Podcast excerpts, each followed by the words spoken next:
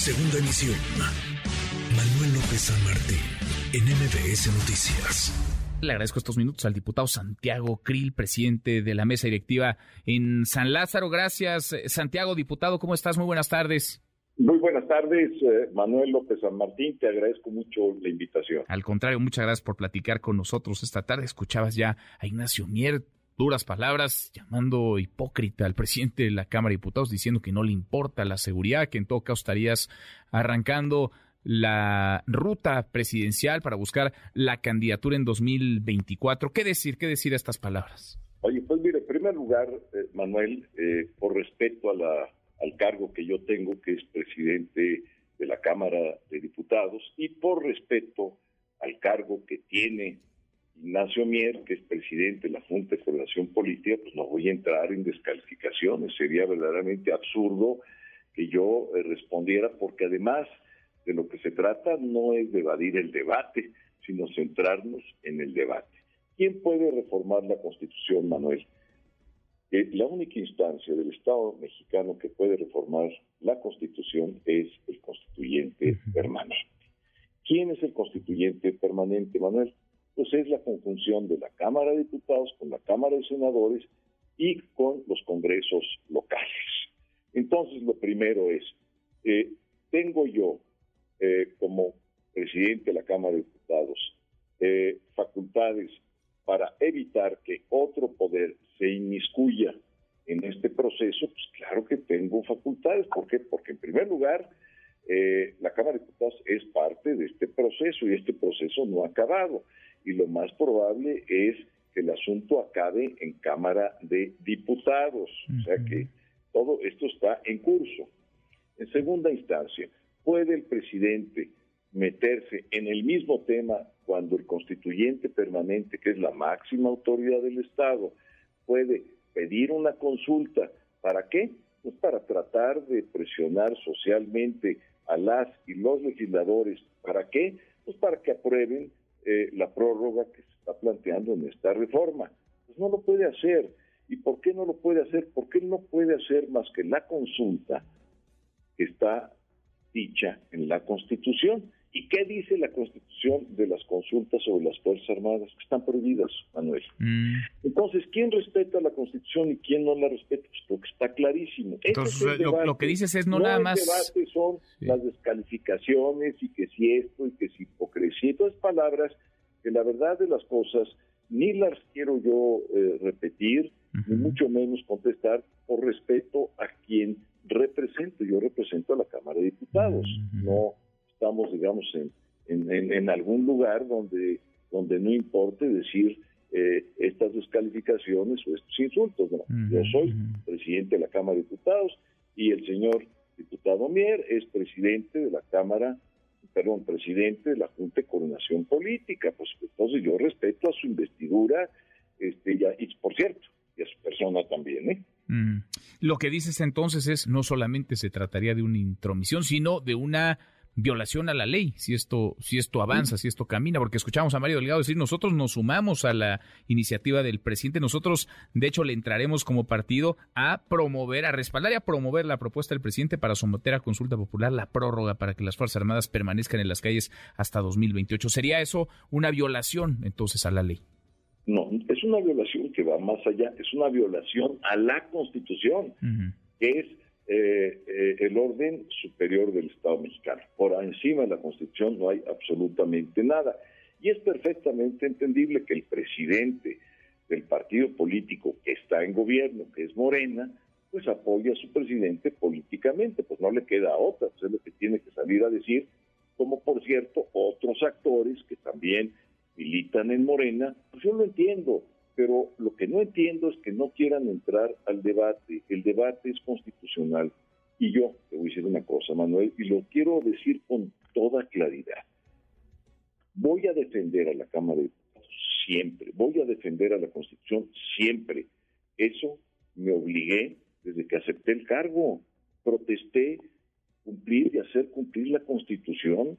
Entonces, no me pidan otra cosa, por eso me eligieron este, para hacer cumplir la Constitución y los ordenamientos parlamentarios. ¿Cómo que no voy a tener Mm. facultades para defender a la Cámara? Entonces, ¿quién la defiende? Mm, Que me digan quién la defiende y quién defiende si el Poder Ejecutivo se entromete en nuestros procesos legislativos. Nadie. Vamos a dejar vulnerada a la Cámara de Diputados a antojo del Poder Ejecutivo. Eh, yo le hice un llamado al presidente con el respeto también a su cargo.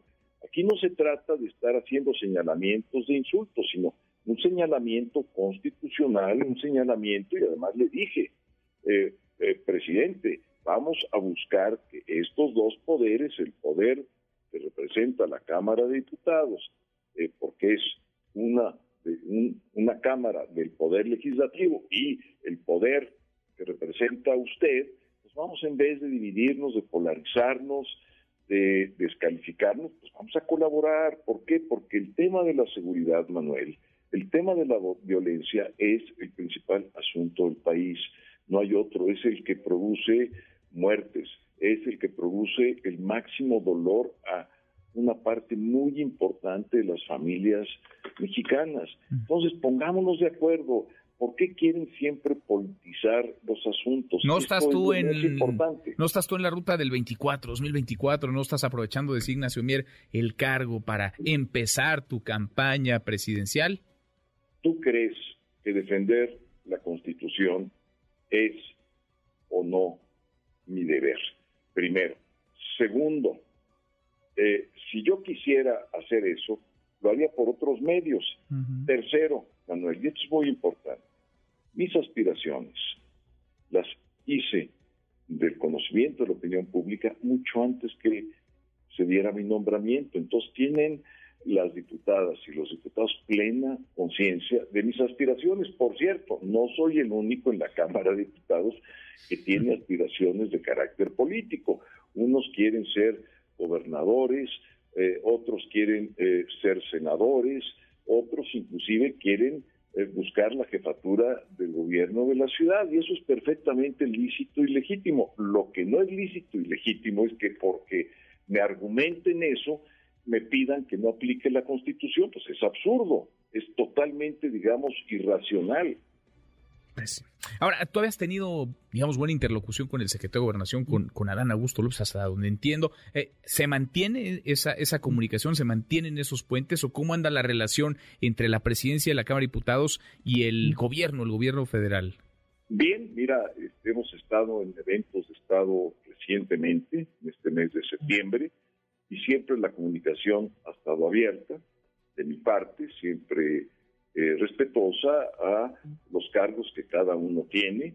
Y por cierto, el tema de las Fuerzas Armadas fue lo primero que le traté al secretario de Gobernación cuando quise abrir el diálogo político, y esto sí es, como dicen los periodistas, nota, es lo primero que le traté yo al secretario de Gobernación cuando se abrió el diálogo en diciembre eh, del año pasado.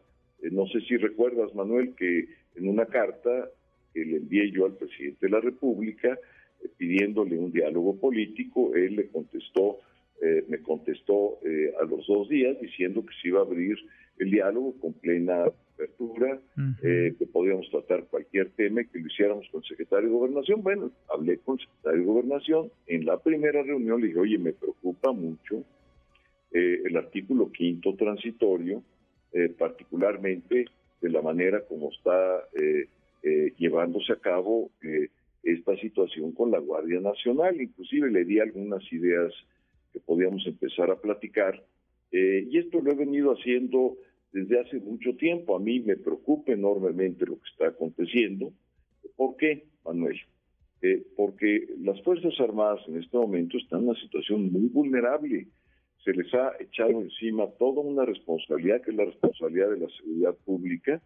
Eh, y esa responsabilidad de la seguridad pública, pues es una responsabilidad que no debían de asumir de manera directa las Fuerzas Armadas. ¿Por qué? Porque va a traer consecuencias y va a dejar vulnerables a las Fuerzas Armadas de nuestro país, porque no están actuando conforme a la Constitución. ¿Y por qué no están actuando conforme a la Constitución? Pues es muy sencillo, porque la Constitución dice que el mando de las Fuerzas Armadas cuando actúe en eh, términos de la seguridad pública, pues ese mando tiene que estar subordinado a un civil y tienen que actuar de manera complementaria, no como actores principales, y tienen que hacerlo de manera extraordinaria. Y además debe haber una regulación, debe haber normas, protocolos para la actuación de las Fuerzas Armadas, sobre todo en el uso de la fuerza, Manuel.